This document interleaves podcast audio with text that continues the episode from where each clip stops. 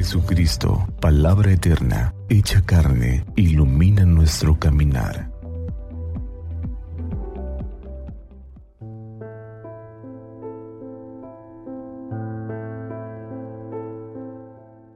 Del Evangelio según San Juan. Había un fariseo llamado Nicodemo, hombre principal entre los judíos, que fue de noche a ver a Jesús y le dijo, Maestro, sabemos que has venido de parte de Dios como maestro porque nadie puede hacer los signos que tú haces si Dios no está con él. Jesús le contestó, Yo te aseguro que quien no renace de lo alto no puede ver el reino de Dios. Nicodemo le preguntó, ¿Cómo puede nacer un hombre siendo ya viejo? ¿Acaso puede por segunda vez entrar en el vientre de su madre y volver a nacer? Le respondió Jesús, yo te aseguro que el que no nace del agua y del espíritu no puede entrar en el reino de Dios. Lo que nace de la carne es carne, lo que nace del espíritu es espíritu. No te extrañes de que te haya dicho, tienen que renacer de lo alto. El viento sopla donde quiere y oyes su ruido, pero no sabes de dónde viene ni a dónde va. Así pasa con quien ha nacido del Espíritu. Palabra del Señor. En esta segunda semana de Pascua, el Evangelio de San Juan, capítulo tercero, nos presenta el diálogo de Jesús con este personaje, Nicodemo. Se nos dan algunos datos sobre él. Era un hombre importante, fariseo, que tiene un corazón que busca, está en una búsqueda personal de encontrar la experiencia real de la fe y el sentido de las cosas.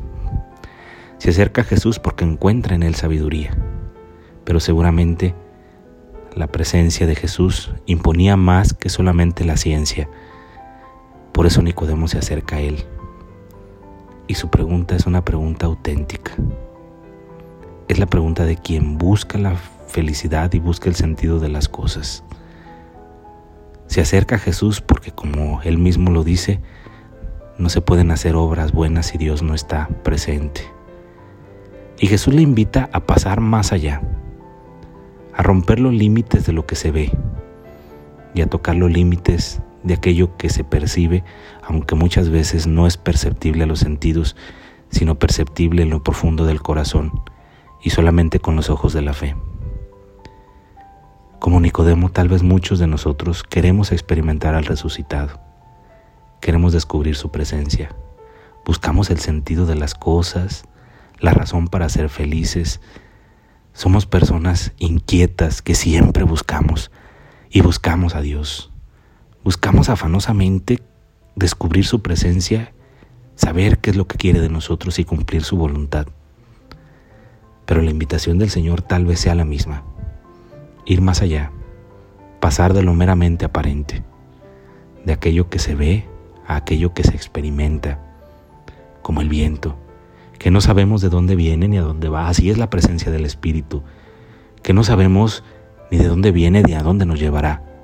Sin embargo, vale la pena arriesgarse, para que entiendo en nuestra vida el soplo del Espíritu que nos impulsa a hacer cosas nuevas, cosas buenas, cosas que a lo mejor no nos hemos atrevido a hacer, podamos encontrar en ellas razones nuevas, formas nuevas de vivir apasionadamente. El discurso de este diálogo con Nicodemo es un discurso válido para los hombres, para los cristianos de nuestro tiempo.